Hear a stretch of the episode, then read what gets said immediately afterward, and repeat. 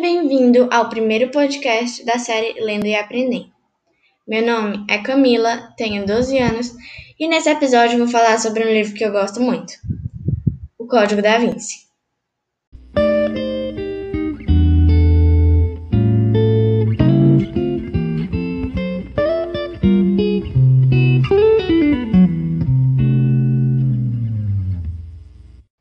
O Código da Vinci é um livro de romance policial e suspense, escrito por Dan Brown em 2004. Ao longo do enredo, o curador mais importante do Museu do Louvre, James Saunier, foi assassinado por Silas. Silas era um monge católico albino que trabalhava para um homem, apelidado de O Mestre. Após o corpo de Saunier ser descoberto no museu, Robert Landon é chamado para investigar o caso. Ele teria que decodificar o enigma deixado por Saunier ao lado de seu corpo. Nele dizia: O Draconion Devil, O Lamsent, e a sequência de Fibonacci embaralhada. A criptóloga da polícia, Sophie Neville, chega no museu e fala discretamente para Robert que eles precisavam fugir rapidamente dali, porque Fash, o investigador principal, achava que Robert era o assassino, devido a uma mensagem apagada pela polícia, dizendo: Postscriptum, encontre Robert Landon. Sophie disse que, na verdade, parte era sua culpa e que P.S.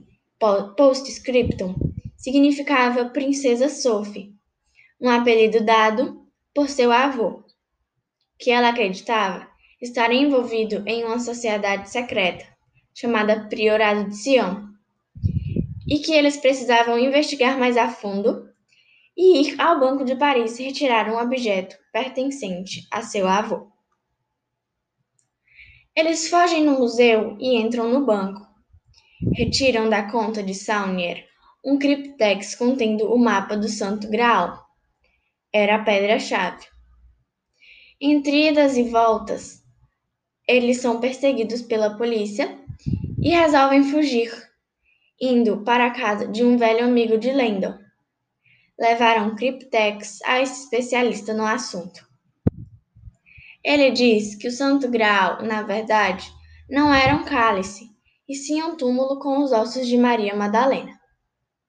Há muitas teorias que dizem que Maria Madalena se relacionou com Jesus Cristo, e o priorado de Sião era uma sociedade secreta para proteger este segredo e os descendentes de Jesus Cristo. A polícia consegue rastrear os três: Landon, Sophie e o amigo, que escapam do país dentro do avião particular. Eles descobrem que a senha do Cryptex é o nome de Sophie de forma diferente. Sofia. Eles abrem e dentro há um Cryptex menor, que diz onde é o túmulo de Isaac Newton.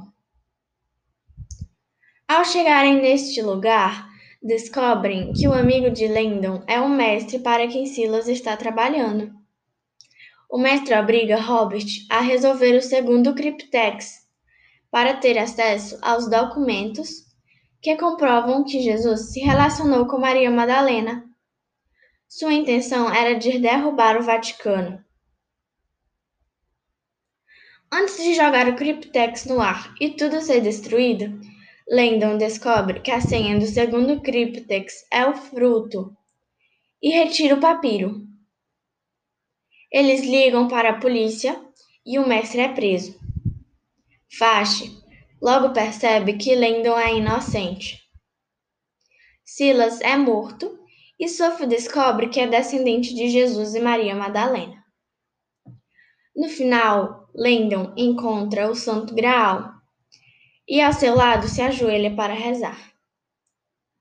Toda esta obra é baseada na simbologia religiosa e fala a respeito dos mistérios e da maior conspiração dos últimos dois mil anos o Santo Graal.